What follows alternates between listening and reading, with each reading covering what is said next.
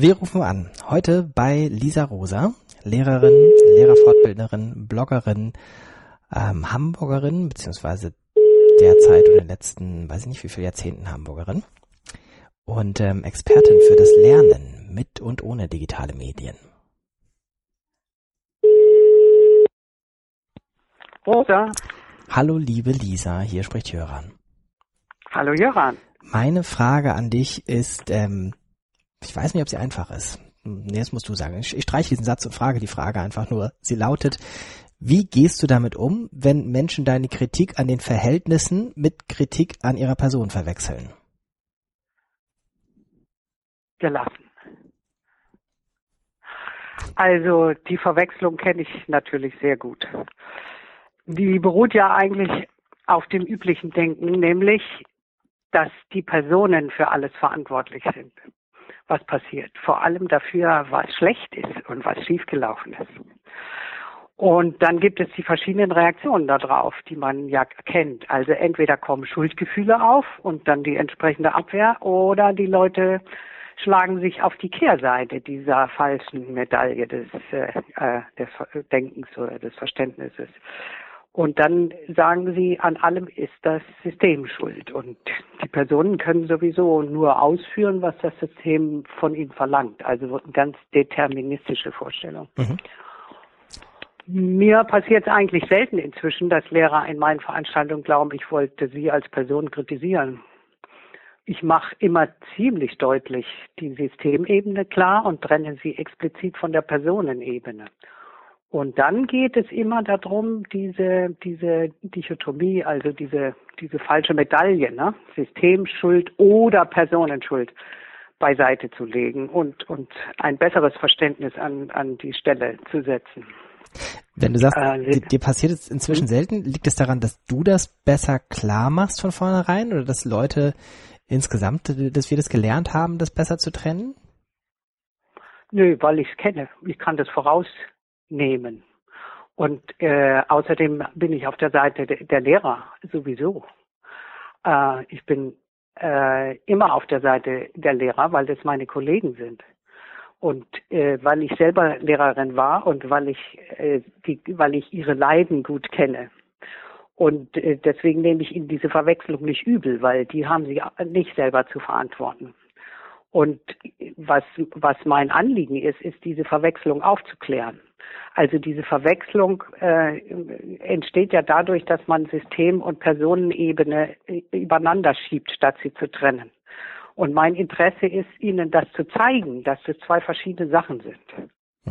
Also um das mal ganz kurz zu machen, äh, äh, ich will es mal versuchen, obwohl es kurz natürlich nicht einfach ist, weil es mit Systemtheorie zu tun hat. Aber äh, ja doch, es geht doch ganz einfach. Also äh, Systeme existieren nicht ohne Personen. Da wird der Luhmann immer falsch verstanden. Wenn gesagt wird, da kommen keine Subjekte vor. Ja, der nennt sie nicht Subjekte, aber Personen kommen natürlich drin vor. Es gibt keine Systeme ohne Menschen. Und die, ähm, also die, die Systeme können ohne die Menschen gar nicht existieren.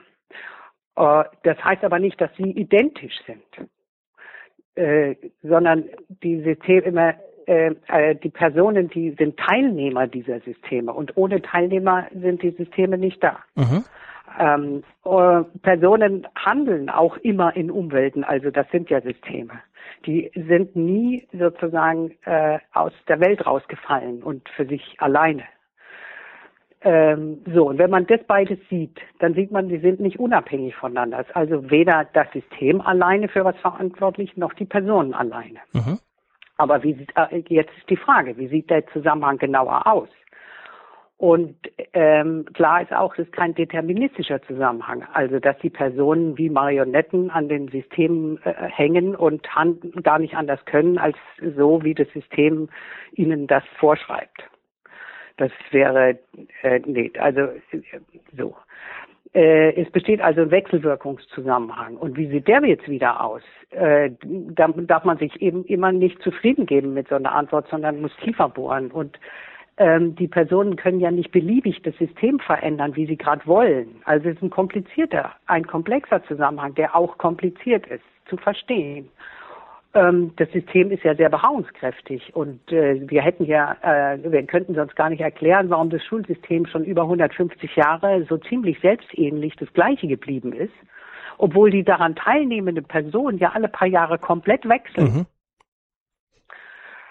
Ähm, es kommt also eigentlich auf Folgendes drauf an, nämlich genau zu sehen, was und wo, also an welcher Stelle im System und dann von wem und wie verändert werden kann. Mhm. Das ist nämlich ganz unterschiedlich, also immer kontextabhängig äh, und zwar vielfältig. Also was und wo und von wem und wie. Der einzelne Lehrer ganz unten, der kann zum Beispiel oft mehr hinter seiner geschlossenen Klassenraumtür machen, als er glaubt. Mhm. Die Systemgrenzen werden oft viel zu eng gedacht, als sie in Wirklichkeit sind. Aber er muss ein, ein paar Bedingungen muss er ähm, beachten, nämlich er muss den Großteil, wenn er was anders machen will als üblich, darum geht's ja, muss er den Großteil seiner Schüler und deren Eltern auf seiner Seite haben. Und dann noch ein paar Kollegen, und zwar ganz bestimmte Kollegen, und nämlich nicht die Outsider, sondern anerkannte Kollegen muss er auf seiner Seite haben. Das sind ganz wichtige Bedingungen. Die habe ich zum Beispiel nicht gekannt und deswegen bin ich auf die Schnauze gefallen bei manchen Sachen. Aber jetzt kenne ich sie. Und der Lehrer kann das, die, die Systemgrenzen, sagen wir mal so, voll ausleben und dabei viele Sachen anders machen als, als bisher üblich. Äh, natürlich nicht mit einem deterministischen Systemverständnis. Also wenn er selber glaubt, er wäre nur ein Ausführender und könnte, mhm. wäre nicht ein Subjekt mit einem eigenen Dickkopf. Die Systemtheoretiker sagen zu dem Dickkopf Autopoiesis. Mhm. Aber wir merken uns, das ist ein Dickkopf. Und wenn einer einen Dickkopf hat, dann kann er Systemgrenzen sogar ausdehnen. Was, äh, was seinen täglichen Unterricht und den Umgang mit Schülern angeht, ganz auf jeden Fall. Und er könnte sogar noch mehr ausdehnen, wenn er vielleicht sogar Grenzen überschreiten, wenn er nicht alleine, sondern mit anderen Kollegen zusammenarbeitet. Dafür gibt es Beispiele genug, die kennst du bei deinen, du hast viel mehr Schulkenntnisse als ich äh, mit deinen Bewerbungen, Schulpreis. Äh, da kennst du genügend Schüler, äh, Schulen dafür und das klappt dann, die ganze Schule sozusagen äh, äh, zu verändern äh, und eigentlich das System äh, zu sprengen, wenn die Schulleitung auch auf der Veränderungsseite ist und wenn sie auch so einen ja. Dickschädel hat. Ja. Dickschädel ist ein schönes Schlusswort. Hast du was, wo du Leute hinschicken würdest, die mehr darüber erfahren wollen? Ja, ganz bestimmt. Also ich würde sie gerne lesen lassen. Ich glaube, dass das so schwer ist, ein neues Verständnis und ein anderes Verständnis zu kriegen von, vom eigenen Arbeitsplatz, um glücklicher zu werden, um mehr Spaß bei der Arbeit zu haben äh, da lohnt sich was zu lesen und zwar über Systemtheorie. Und da empfehle ich ganz dringend den Helmut Wilke, sein Buch Systemtheorie 2. Das ist die Interventionstheorie. Das betrifft auch ganz, ganz konkret die Lehrer, auch wenn von Lehrern darin gar nicht die Rede ist. Man kann damit Systemtheorie verstehen lernen und äh, nämlich unterscheiden lernen, was geht und was nicht geht. Und äh, dann probiert man eben nicht mehr Sachen aus, die nicht gehen. Und man kann äh, das ganz gut auf seine eigene Arbeit übertragen. Und was das mit Lehrer und Schule zu tun hat, habe ich mal in einem eigenen Blogpost zusammengefasst. Das ist auf Shift, ein Artikel von 2012, der heißt ähm, Und bist du nicht willig, so brauche ich Gewalt. Mhm. Systemtheorie für Lehrer. Den kann man sich daraus krabbeln. Verlinken wir. Wunderbar. Super.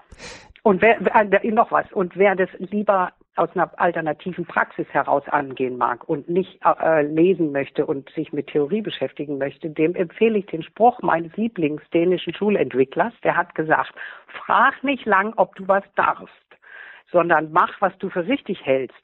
Denn du kriegst eher ein Ergebnis als ein Erlaubnis. Lisa, ganz herzlichen Dank für die Antworten. Ähm, ja. Alles Gute für deine Arbeit. Bis zum nächsten Mal. Dankeschön. Tschüss.